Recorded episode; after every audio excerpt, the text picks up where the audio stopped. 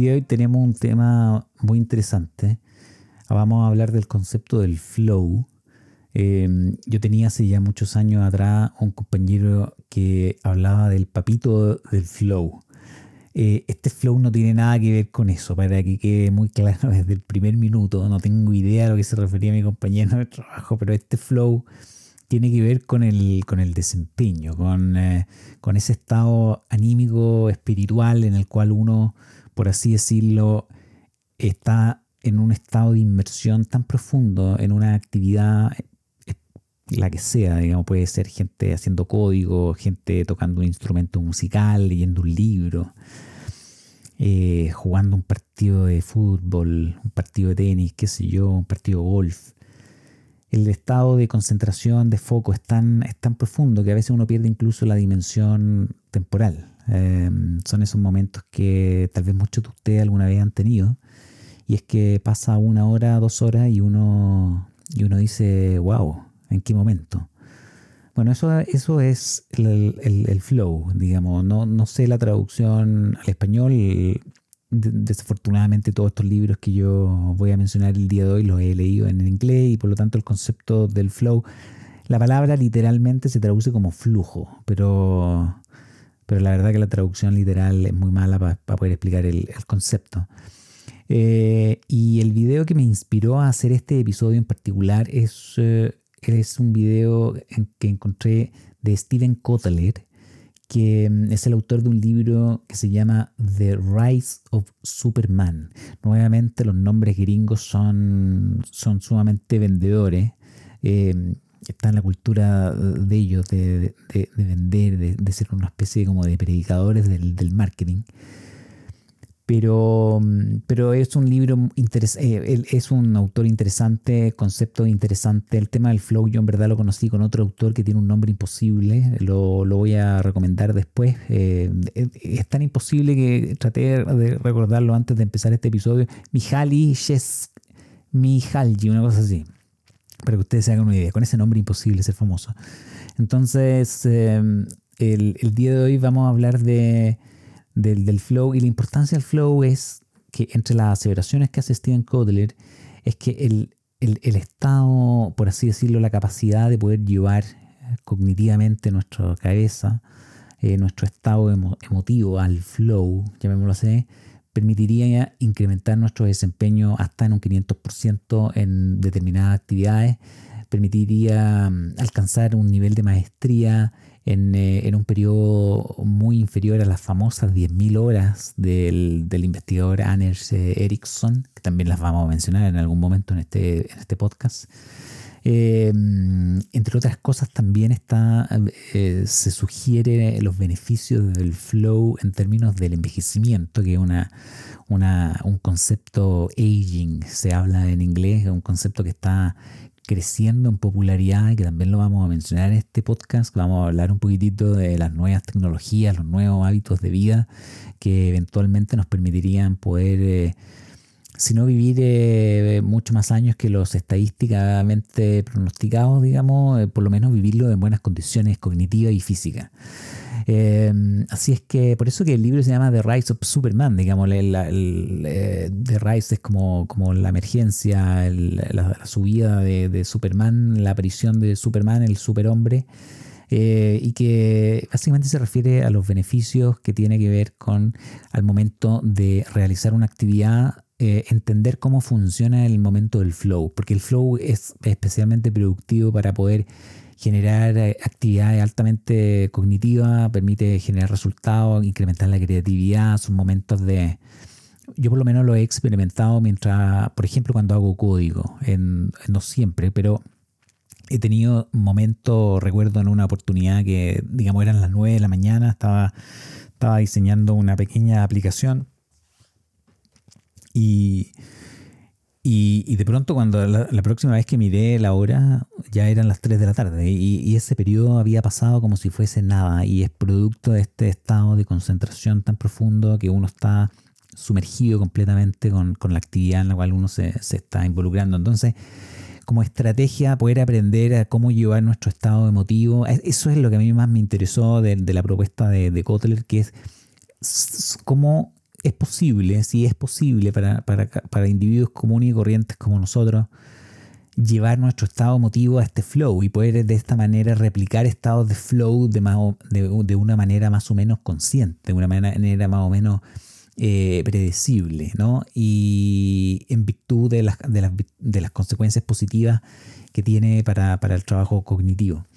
Eh, ahora, no solo el trabajo cognitivo, digamos, o sea, un, deportista, vamos a verlo también, hay distintos, por así decirlo, tipos de flow, tipos, eh, maneras de cómo alcanzar el, flow. En mi estado yo, yo tomé un test, lo voy a recomendar también en, en, el episodio, hay una página en la cual ustedes pueden ir y tomar este test que es completamente gratuito y hay básicamente cuatro tipos de de, perfiles del flow y, de esta manera te, indica este test cuál de esos perfiles es el que se aplica a, tu manera de ser y, por lo tanto determinadas condiciones favorecen este, este flow.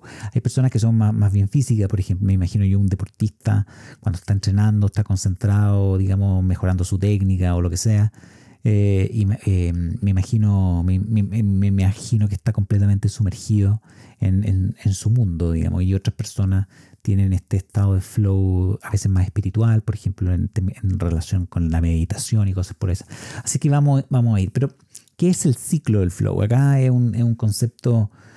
Eh, un concepto que, que, no es solo el del flow, sino que el flow involucra un ciclo. Eh, y, desde ese momento uno, uno, tiene que, uno tiene la capacidad, por así decirlo, de replicar las distintas fases y entender cuáles son las fases que nos conducen y cómo termina este, este periodo de, flow. Hay tres cosas que Kotler eh, nos dice que tenemos que saber acerca, acerca del, del flow. Lo primero es que el flow, em, voy a usar la palabra en inglés todo el rato, ¿ok? No vamos a intentar hacer ningún tipo de traducción del, flow. El flow crea eh, una motivación intrínseca poderosa, em, eh, producto de la mm, liberación de algunos neuroquímicos altamente adictivos en nuestro cuerpo. Em, digamos, mm, hay, hay, hay una, un componente físico, digamos, de, de, de, cómo, de cómo la, química de nuestro cuerpo se modifica en virtud de nuestro estado, de nuestro estado emotivo. El flow eh, corta el camino a la maestría eh, en la mitad y acelera el desempeño, y acá se menciona hasta un 500%, pero eso, de eso, por cierto, que depende... Digamos, de, la actividad, etc. Pero lo importante aquí es que en el fondo siempre se ha hablado de las 10.000 horas de Anders Ericsson como que quedaron un poco en el inconsciente colectivo de que uno necesita 10.000 horas, digamos, entrenando de manera razonable todas las semanas, son aproximadamente 10 años. Eh, y quedó un poco la idea en, en, el mundillo del desempeño como de que ese es el periodo de tiempo que, que uno realmente necesita para poder sentirse con un estado de maestría excepcional en un área en particular. Sin embargo, el Kotler sugiere que, que, que, promoviendo estos, estos ciclos del flow y él habla de, de, Anders Ericsson habla del entrenamiento de la práctica deliberada y de hecho Kotler menciona la práctica eh, más bien del, del, juego deliberado, eh, de, de, aprender cosas con un componente más, más lúdico. Eh, y que eso promovería el estado del flow y que, y, que eso sería una manera mucho más productiva, mucho más eficiente y acortaría los plazos para poder alcanzar nivel, estados de maestría en determinadas actividades, etc. Y el tercer punto que eso nos sugiere eh, conocer acerca del flow es que las personas que cuentan con eh, mayores, mayores experiencias de flow en sus vidas suelen también estar asociadas con personas más felices. Eh, hay una asociación, una correlación en este caso entre felicidad y experiencia de flow, digamos la frecuencia con la que uno pues, experimenta este estado anímico eh, en la vida. Si es que hay tres cosas entonces, que es un motivador intrínseco muy poderoso, producto de los neuroquímicos que se liberan. En segundo lugar, que, acorta el camino hacia la maestría en, una determinada actividad, por lo tanto es una metodología que nosotros podemos implementar para hacer, eh, digamos, para poder aprender más, más rápido y tercero que, que también está correlacionado con, con, temas de felicidad. Así es que mm, em, las investigaciones fueron bien interesantes, las de, de Kotler. yo, estuve revisando varias entrevistas de él. Hay un, podcast también en que hay un episodio con, él. Voy a recomendarlo el episodio y voy a recomendar el podcast porque es de temas bien, bien interesantes. Eh, un poquito más adelante en el episodio.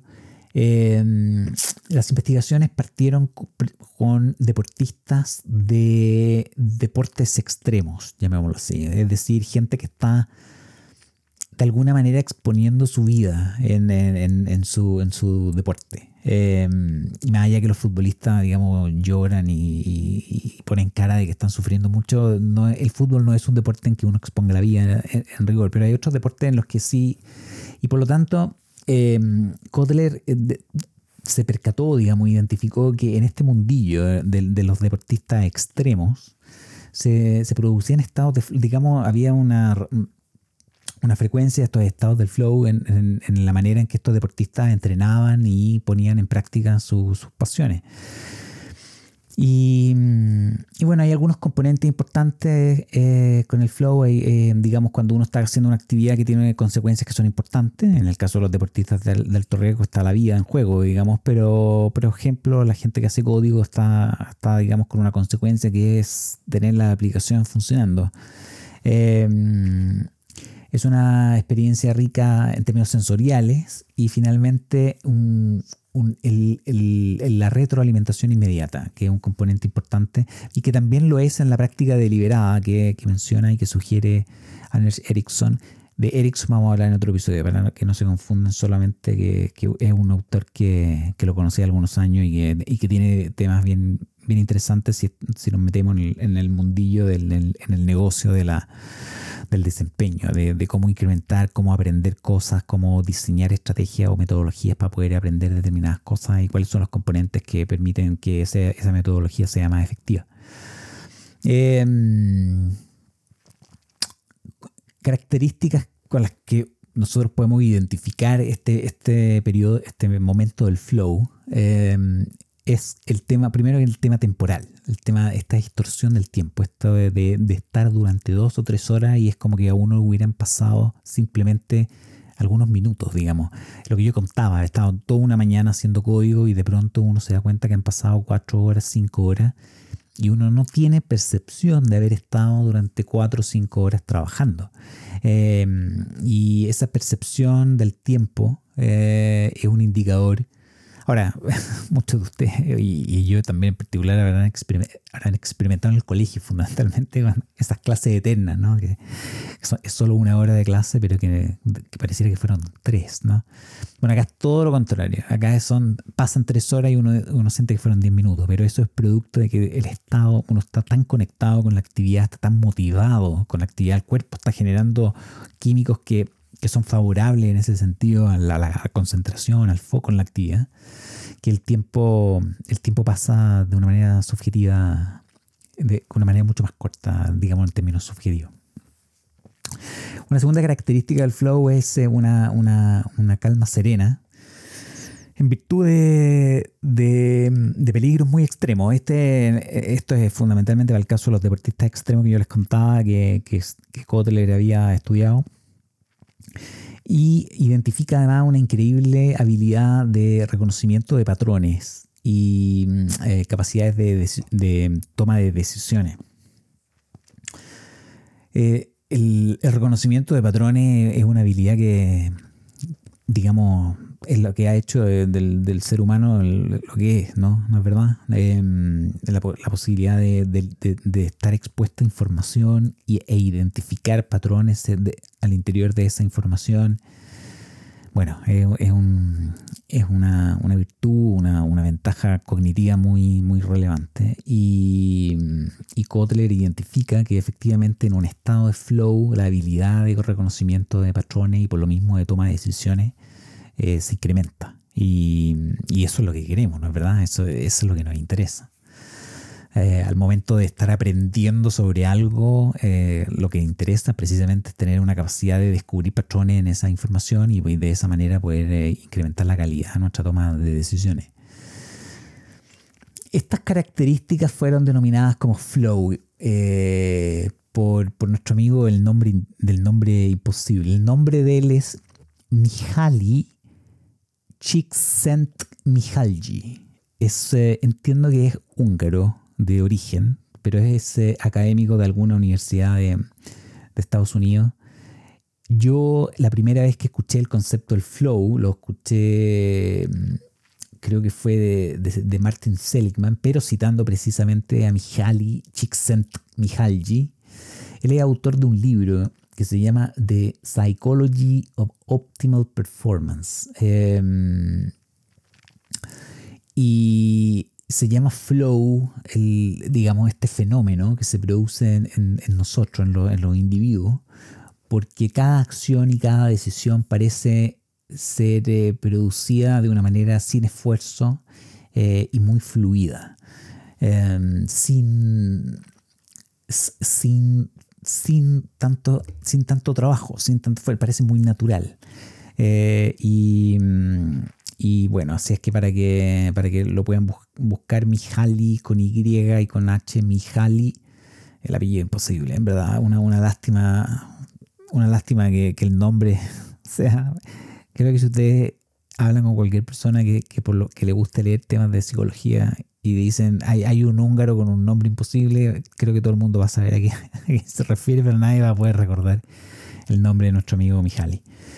Dicho eso, he pasado el dato de su libro, eh, La psicología del desempeño óptimo. Eh, nos movemos con, seguimos con nuestro amigo Kotler, que tiene un, un nombre bastante más, más amigable. Así es que Kotler lo que intenta es construir este ciclo, el flow, y que, que, él la define como una intersección entre la ciencia, el flow, eh, y los métodos que él identificó en estos atletas de deporte extremo. La ciencia del flow está, no, no, es particularmente de Kotler, sino que como, como acabo de decir, hay otros autores involucrados, entre ellos Mihaly.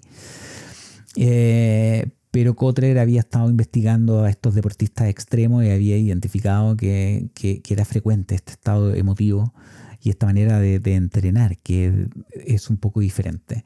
Así es que mm, haciendo esta mezcolanza de, ciencia del flow y de los métodos de entrenamiento de estos deportistas, Kotler llega a las eh, cuatro fases del, em, del ciclo del flow. Y esta es la parte que está, que está interesante. Esta es la parte en la que uno, digamos, nos permite un poco entender cómo se genera el ciclo del flow y cómo es posible generarlo, cómo es posible de incentivarlo, estimularlo de manera de poder tener más, no, no sé si suena tan bien, digamos, pero tener más flow en la, en la vida. Eh, las fases del ciclo del flow son, la primera es el struggle, eh, eso es como el problema, eh, el inconveniente, involucra esta etapa presionar los límites, los límites físicos o cognitivos. Puede ser un problema, un problema cognitivo, como es el estar haciendo código y tener que querer generar una cierta funcionalidad y no saber bien cómo hacerlo.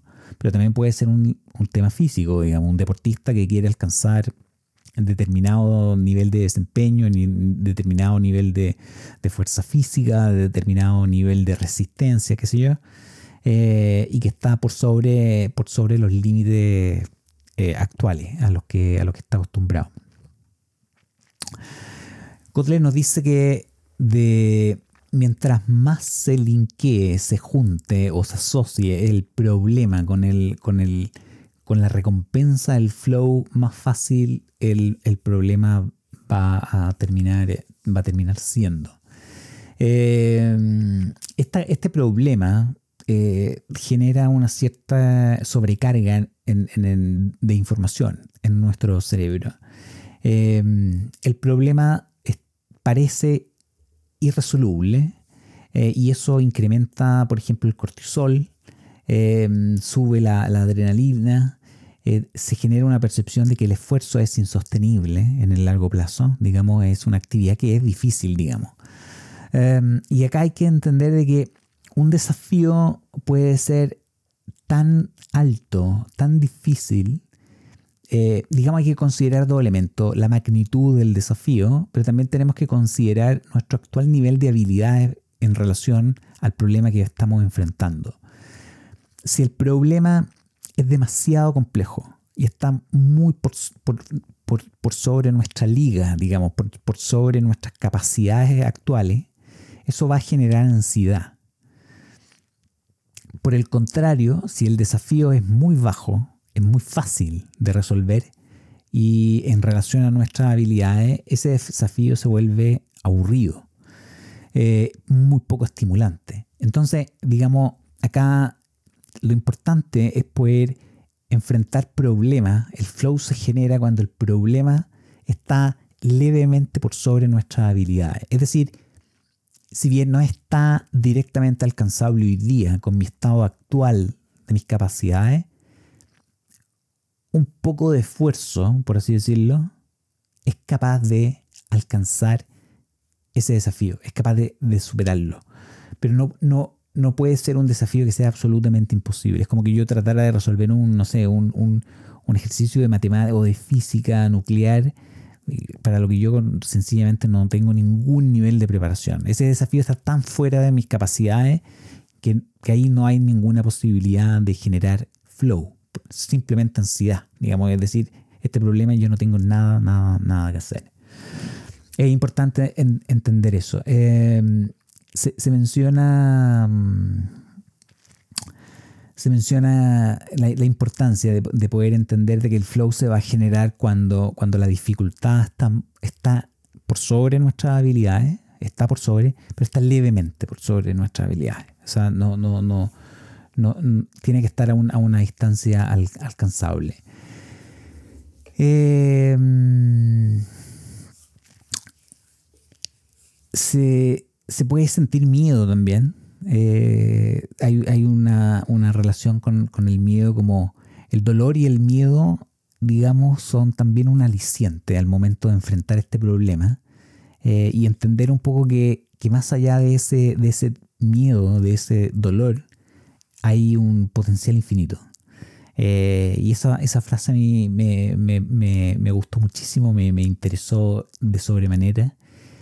Y, me recordó un libro de, un, em, de, un hombre que se llama Ori Hofmeckler, que tiene un libro que se llama The Warrior Diet, que básicamente está en todo el mundo de, la gente que está haciendo, eh, ¿cómo se llama? Em, eh, ayuno, eh, precisamente por las ventajas que en teoría tendría para mantener el cuerpo y la mente saludables por, por, mayor por mayor tiempo, siempre en el objetivo de poder llegar a los 100 años, digamos, con las capacidades cognitivas tan intactas como sea posible. Y, la idea de, Ori Hofmeckler, que entiendo que era un, miembro de, las Fuerzas Especiales de Israel, una cosa así, eh, y, y, su concepto es el concepto del estrés controlado, es decir, no hay progreso eh, en ningún tipo de actividad, incluyendo el cuerpo, sin un estrés que esté controlado. Y el ayuno es un estrés controlado, es decir, es, someter al cuerpo a una ausencia de alimento por un periodo de tiempo que todos sabemos nadie va a morir, no, no, no va a pasar nada grave. Eh, pero el cuerpo no lo sabe y por lo tanto el cuerpo reacciona químicamente de una manera que es para eh, mantener la supervivencia del cuerpo, mantener el cuerpo funcionando. Em, y, y, se generarían y se estimulan una serie de procesos. Pero también lo, lo, lo, podemos ver cuando uno está estudiando, cuando uno está aprendiendo una actividad y se somete a un examen, y ese examen es muy difícil eh, y uno se tiene que preparar de manera extra eso también te va preparando mucho mejor. Digamos, el rigor como concepto de, del, crecimiento, como asociado al crecimiento personal, profesional. Em, la idea de que una dosis de estrés controlado es absolutamente imprescindible para que haya desarrollo. Eh, también vamos a mencionar a nuestro amigo Ori en algún momento de este podcast. Así que tenemos muchas personas a quienes, a quienes ir mencionando y, y dedicándole uno que otro podcast, ¿no es verdad? Bueno, y tenemos la, eh, bueno, la fase 1 entonces era el problema. La fase 2 es eh, release. Em, acá lo podríamos traducir como, como, como, un pequeño break. Lo vamos a traducir de esa manera, como un pequeño break. Em, este es el momento en que uno uno, toma un respiro, se toma unos 10 minutos Eh, uno puede salir a caminar.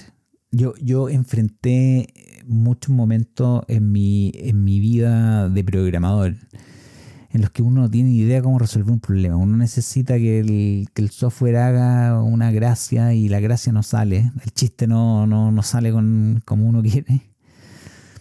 Y, me acuerdo que en Oslo, por ejemplo, yo salí a dar una vuelta por un pequeño barrio que se llama Majorstua, que, que es un barrio muy, muy, muy hipster. Y volvía 10, 15 minutos después. Y muchas veces me pasaba que, que volvía al código y lograba resolver el problema al cual estaba enfrentado. Em, ese momento de release, de dejar ir por, un instante, em, es un momento importante. Nos recomienda Godler, vaya por, por una pequeña caminata, relájese un poco, deje de pensar en el problema, pero no ver televisión. Eh, debería haber investigado un poquito más sobre la televisión en particular, pero aparentemente el, estar expuesto a la estimulación del, ¿cómo se llama?, de la pantalla del televisor, de pronto corta un poco este, este ciclo del flow, así es que la idea es, eh, poder hacer algo que, te saque un poco del problema. Yo recuerdo alguna vez en, la universidad estaba estudiando para un, para un examen, era un examen en el que me jugaba la vida y la muerte en cálculo, cálculo 3 creo que era. Y, y recuerdo que había un ejercicio en una de las guías que no lo lograba resolver. Y no lo lograba resolver, había estado toda la noche tratando de resolverlo y no, no, no había caso. Y lo que yo dije fue, bueno, así es, así es la vida, así es el cálculo. Y me fui a tomar una ducha. Dije, bueno, olvidémonos de este ejercicio y me tomé una ducha Ahora, mis, duchas solían durar 30 minutos, digamos, más o menos, más, de 10 de los, de los recomendados por Kodler. Y recuerdo volver sobre el mismo problema que estaba pegado y lo logré resolver. Con tanta suerte para mí y mi futuro, tal vez no estaría haciendo este podcast si no fuera por ese ejercicio, que cuando llego a dar el examen, ese, ese problema estaba en el examen. Y yo lo había lo había resuelto, o por lo menos tenía la, intuición, lo veía, lo miraba y parecía todo una solución impecable. Y era una solución impecable. De hecho, ese examen me fue bien y, aprobé, aprobé, el ramo. Em, así es que yo por lo menos puedo contar, puedo dar testimonio de algunos momentos del flow, de haber salido, de haber soltado un problema por algunos minutos y después volver eh, contraatacar, ¿no es verdad? Em, acá creo que hay una secreción también de alguna hormona, de algunos químicos, digamos, que permiten este, este flujo de, dopamina, endorfina, eh, que, esta dopamina, endorfina puedan alcanzar el cerebro, algo así, está el proceso. Yo no soy un experto en biología, espero que no me, no me cuestionen, no me critiquen por, eso en particular, nunca, nunca ha sido mi tema. Pero, pero, pero acá hay tema de neuro, neurociencia, digamos, acá hay, hay procesos en nuestro cuerpo que, lo que, es lo que estamos tratando de modificar o, reorientar de, alguna manera. Entonces, el problema está levemente por sobre nuestras capacidades actuales, eh, no demasiado lejos de nuestras capacidades porque eso genera ansiedad, tiene que estar por sobre nuestras capacidades, pero a, a una distancia alcanzable. Tenemos que dejarlo ir por unos 10 minutos, unos 20 minutos, una pequeña ducha caliente o helada, como usted prefiera eh, y después volver, después retomarlo. La caminata, la caminata del bosque. Eh, bueno, en alguna ciudad grande como Santiago no sé si haya tanto bosque, pero, pero los que tienen la fortuna de tener un bosque cerca pueden, pueden salir a caminar, un pequeño contacto con la naturaleza, cosas que me han quedado de mi vida en Noruega de la que suelo me, suelo quejar de, la lluvia, pero no me quejo de, los bosques. Eh, y este break tendría precisamente la función como de, de, liberarnos un poco de, la, ansiedad del problema y después podernos reubicar o reorientar en la búsqueda de la solución. Y después de esta segunda etapa, la primera etapa era el problema, la segunda etapa es el dejar ir el problema por un pequeño corto tiempo. Y la tercera fase del ciclo viene el flow. Aquí es cuando viene el flow. En esta etapa el cerebro produce diferentes neuroquímicos que aumentan la, creatividad y también son altamente adictivos. Digamos, es un estado de ánimo adictivo. Em, y entre otras cosas mejora nuestra capacidad de linkear ideas unas con otras, digamos, de hacer conexiones. Estamos hablando en el terreno de la creatividad, de cuando uno está intentando resolver un problema, lo que uno está tratando es de linkear una parte del problema con otra parte, digamos, y poder, y poder eh, generar información que, no es tan evidente. Eh, y esas conexiones, esas conexiones, eh, digamos, mejoraría nuestra, nuestra creatividad precisamente para poder generar esas nuevas conexiones que nos permitan resolver un problema. Desaparecen nuestros pensamientos internos, eh, particularmente los, los vinculados con, el monitoreo el automonitoreo y la crítica interna, eso de, no, no esto, esto, no, puede ser de esta manera. En brainstorming, por ejemplo, que muchos de ustedes tal vez conocerán, el brainstorming es una técnica de cuando uno, de, de trabajo en equipo, que cuando uno quiere resolver un problema y no tiene idea cómo hacerlo, uno le pide al equipo que todos eh, digan una, vayan pensando ideas, pero pueden ser cualquier tipo de idea. La primera etapa del brainstorming es, decir, vamos a mandar un gato a la luna. Y puede sonar ridículo, pero, pero es, es, fundamental que en la primera etapa del brainstorming no haya ningún nivel de crítica. Nadie levante la mano y diga, no, pero es que eso no puede ser a ese individuo hay que sacarlo inmediato, porque ese individuo está generando este, esta crítica interna, este, que, lo único que produce finalmente es censurar, es, eh, detiene ese proceso natural de ir generando ideas. Las primeras pueden ser muy locas, muy ridículas, pero que se van generando idea, idea, idea, ideas nuevas y de pronto entre tanta idea que se ha generado se empiezan a generar conexiones que sí tienen sentido y que pueden, todos los mundos creativos, la publicidad, marketing, etcétera, Em, bueno, los escritores también, digamos, los, los, escritores de, guiones de, series de televisión, de películas, qué sé yo, es una técnica ampliamente utilizada y es fundamental en que en, los primera, en la primera etapa del brainstorming no hay ningún nivel de crítica respecto de las ideas que se están sugiriendo. Eso es fundamental y cualquier persona que lidere un brainstorming tiene que tener súper claro que tiene que cuidar ese espacio de seguridad, de no permitir ningún nivel de crítica de, esos personajillos que siempre andan por ahí dando vueltas y que encuentran todo mal eh, y, que interrumpen el flow. ¿ah? ¿Qué, peor que eso.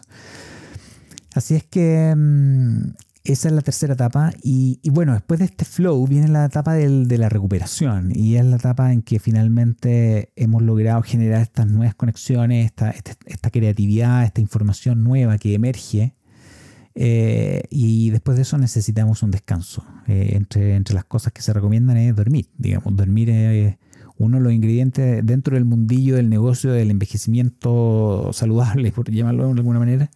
Eh, envejecimiento sustentable, por decirlo así. el, el, dormir es una de las herramientas más importantes y más recomendadas por distintos autores. Eh, bueno, entre Ori Hofmeckler, bueno, David Sinclair, que también lo vamos a mencionar en algún momento de este podcast, que escribió uno de los libros que más me ha cambiado, digamos, mi percepción de la realidad en los últimos años, así es que también lo vamos, lo vamos a incluir en este podcast. Em, pero el dormir, descansar, digamos, desconectarte con el problema, como que el, el ciclo del flow necesita terminar. No podemos pretender entrar en una especie de segundo flow en algún otro problema, como que el cuerpo necesita ese proceso de enfrentarse al problema, digamos, resolver el problema y, necesita liberarse, necesita ese descanso, necesita recuperar energía para poder eventualmente volver a un estado de flow, digamos, la mañana siguiente. Eh, así que esos son los cuatro, las cuatro fases de este ciclo, el problema, el dejar ir, el pequeño break, eh, el flow propiamente tal y eh, y en la recuperación. Así es que em, eso, eso, eso es con, el tema del, flow. Em, dentro de las cosas que a mí me llevaron interesante está esta, esta entrevista en, el podcast que, voy a mencionarlo al final. Al final voy a dejar todas las recomendaciones. Eh, en la que Kotler da eh, un tiempo bien importante a, vincular el efecto que tienen este, estos estados de flow, porque es algo que es, repetible, digamos, no, es una experiencia como que lo viví una vez en mi vida, digamos, el, 22 de abril del año 94. No, no, no, el flow, lo ideal es que sea algo, una parte de nuestra experiencia, eh, si no cotidiana, por lo menos frecuente. Eh, y eso tendría un impacto en el envejecimiento. Y eso tiene que ver con el tema del, efecto que tiene esta experiencia de flow en términos de, la sabiduría y la expertise que se puede generar a partir de ellas.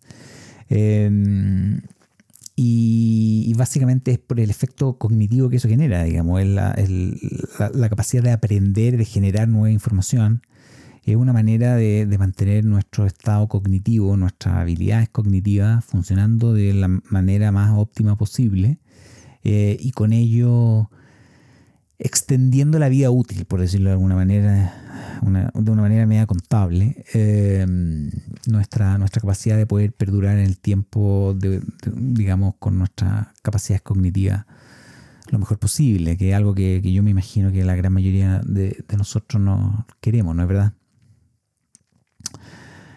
Eh, hay algunas cosas que, recomienda eh, eh, Kotler en relación al flow y el envejecimiento que, a mí me parecieron que a mí me, parecieron eh, que, me parecieron relevantes. Hay cinco cosas que él menciona que son los criterios de los, de los high performers, de las personas de, de alto desempeño y que envejecen bien. Uno es el aspecto físico. Em, nuevamente el viejo dicho del, cuerpo, mente sana, cuerpo sano. Mente y cuerpo acá están vinculados y la, actividad física eh, es un aspecto importante. Está en el libro, está en, este, en, los comentarios de, de, Kotler, está en el libro de Sinclair que, que yo mencioné recién.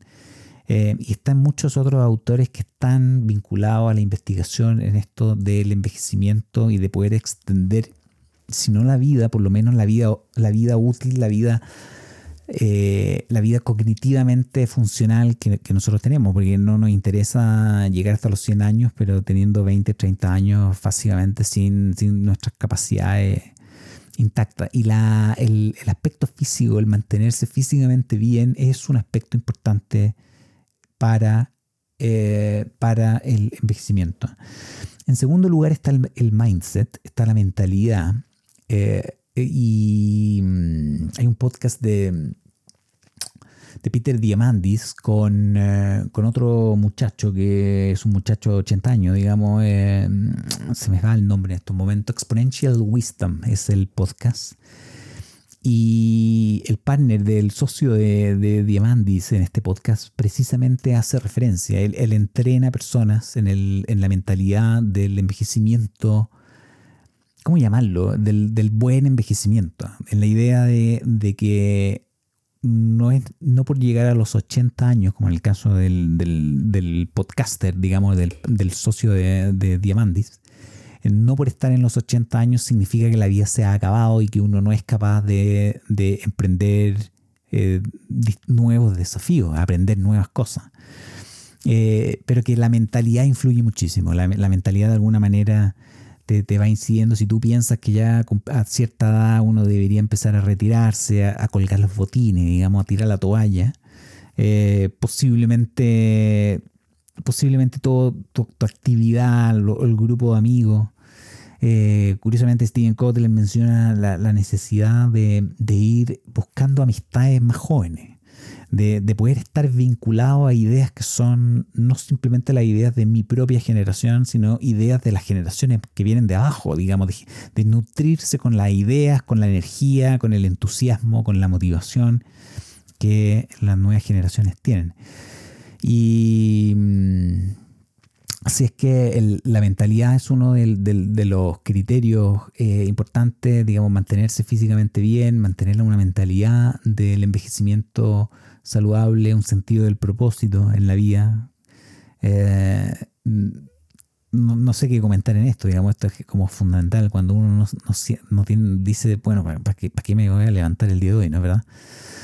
Así que el sentido del propósito y el amor, el amor se menciona entre otras cosas, el haber experimentado amor eh, y estas experiencias de peak, estos estados emotivos que están más vinculados con el flow, esto, esta sensación de, de, maestría en determinadas actividades, de, poder sentir que uno domina determinada actividad, determinado campo. Eh, para los niños, cuando yo que soy papá, eh, eh, digamos, he leído y, lo, he experimentado con ellos, de, del efecto positivo que tiene cuando ellos se dan cuenta de que son buenos para determinadas cosas, que hay determinadas actividades que logran controlar, que logran realizar.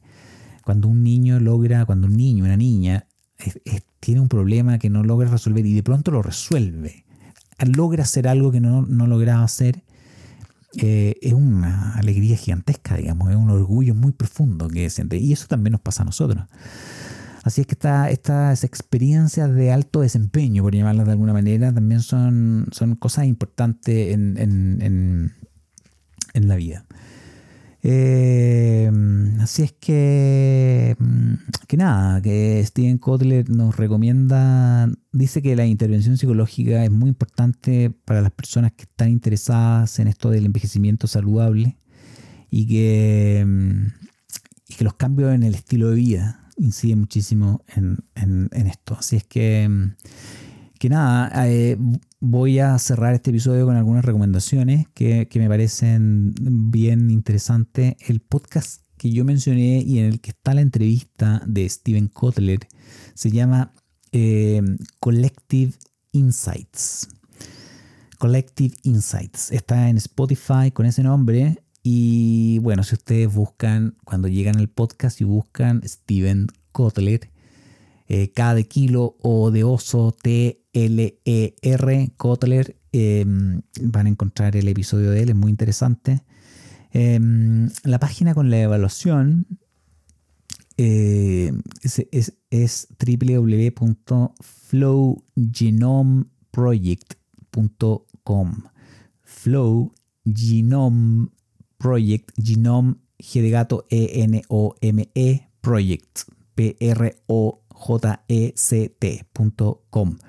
Y ahí lo pueden encontrar. El, eh, yo lo hice, ese, ese, ese, ese, hay un test que es completamente gratuito. Hay cuatro tipos de perfiles, eh, de, digámoslo así, de, uno es un cuando uno es un perfil, está asociado a un perfil, eso significa que uno puede alcanzar el flow probablemente con determinadas estrategias. Por ejemplo, uno de los perfiles es el crowd pleaser, Em, typical flow hacks, que los, tips para, este, para alcanzar este estado de flow para las personas que tienen el perfil del crowd pleaser, festivales, conferencias, eh, causas políticas o sociales, vida nocturna, deportes de equipo, eh, o jugar eh, deportes de equipo, em, social media, em, eh, digamos, trabajo, trabajo de, de, gestión de, equipo, etc. Digamos, es, es, un perfil más bien social, alcanza el flow, digamos, en un contexto que es más bien social. Em, hay uno que se llama Flow Goer, que que es más bien del tipo, la manera de alcanzar este estado anímico es más bien la meditación, el yoga, eh, danzas e, extáticas, em, artes marciales, eh, retiros de crecimiento personal, por ejemplo. Em, así es que ese es un, estilo más, más, más zen, más budista, llamémoslo así. Está el Hard Charger, que es un aventurero. El Hard Charger, eh, digamos, es deportes de aventura, esquiar, snowboarding, surfing, skydiving, mountain biking, eh, rock climbing, eh, qué sé yo, todo ese tipo de cosas, digamos, son probables. viajes no tradicionales, eh, destinaciones inusuales, inmersión cultural, todos esos gringos, digamos, que se, vienen de, backpacker, de mochilero a Sudamérica y, se vienen a hacer dedo y cosas como esas, digamos, eh, probablemente entran todos dentro de esta categoría de hard charger. Em, y mm, bueno, también hay algunas advertencias como tips, pero también ten cuidado con algunas cosas. Y está el, finalmente el deep thinker, que mm, digamos te dice typical flow hacks eh, como tu personalidad expresa tu perfil, tu perfil del flow can eh, em, range widely. Eh, puedes participar en música clásica o artes clásicos, pues em, em, pintura, música, pues, pueden ser otro tipo de actividades más modernas como la fotografía, eh, los gamers, los de los videojuegos, digamos, jugando FIFA 23, FIFA 2023, eh, código, como, como ha sido mi caso, haciendo cosas, eh, cosas manuales. así es que, digamos, el, Deep Thinker es no sé si la palabra es correcta, digamos, pero más cognitivo. es como es como el estar pensando en algo en particular y, eso en sí libera este estado profundo de, conexión con la actividad en la que uno está sumergido. Así es que te, llega un PDF eh, cuando uno realiza este, este test y mm, muy recomendable flowgenomeproject.com ahí, ahí lo van a encontrar el libro de Kotler se llama The Rise of Superman. Em, qué nombre, ¿no? Pero, pero imagino que, vale la pena. Yo lo he investigado por, otras partes, digamos, pero, pero interesante. El libro de Ori Hofmeckler que yo mencioné se llama The Warrior Diet, la, dieta del guerrero. Eh, el hombre del estrés controlado. Así es que recomendable también. David Sinclair, el libro se llama Lifespan. Eh, no tengo idea si está traducido al español. Lifespan, digamos, significa. Eh, eh, no tengo la palabra exacta, es como periodo de vida, digamos. Es como el, lifespan es el, el, periodo en el cual uno. David Sinclair se refiere al periodo en que uno está funcionalmente en buenas condiciones, cognitiva y física y, y, nos entrega una serie de recomendaciones que, de cosas que podríamos hacer precisamente para poder alargar nuestro periodo de, alta funcionalidad, por decirlo de una manera. Nuestro amigo, el nombre imposible, Mihaly Csikszentmihalyi, que ni siquiera lo voy a deletrear porque es, imposible, eh, pero voy a mencionar su libro porque mm, lo merece, The Psychology of Optimal Performance. Eh, la psicología del desempeño óptimo. Em, así es que lo pueden encontrar. El sueco buena onda, Anders Ericsson, tiene un libro que se llama Peak, em, How to Master Almost Anything. Eh, muy interesante también. En algún periodo de mi vida me leí varios de los papers de, de Ericsson. Es un sueco, pero con vida académica en Estados Unidos. Y, y nada, eh, tiene muy interesante. No es exactamente igual con el tema del flow, hay algunas diferencias que son importantes, pero pese a todo, la metodología de la práctica deliberada que él menciona eh, es muy interesante de conocer y, de, y hay cosas que las vamos a mencionar en este podcast, cosas que son recomendables para aplicar en el día a día. Y finalmente otro libro que no lo mencioné mientras estaba hablando del podcast, pero que, que, habla de la mentalidad, que se llama precisamente Mindset, mentalidad, que es de Carol Dweck. También creo que ella la he mencionado algún par de veces en los podcasts que ya he grabado, pero, pero ella es una psicóloga de Estados Unidos que, que es muy interesante leer. Su libro se llama Mindset. Y y nada, eso es todo por el día de hoy. Espero que haya sido de interés, de utilidad. El flow. Ese es el concepto del día de hoy.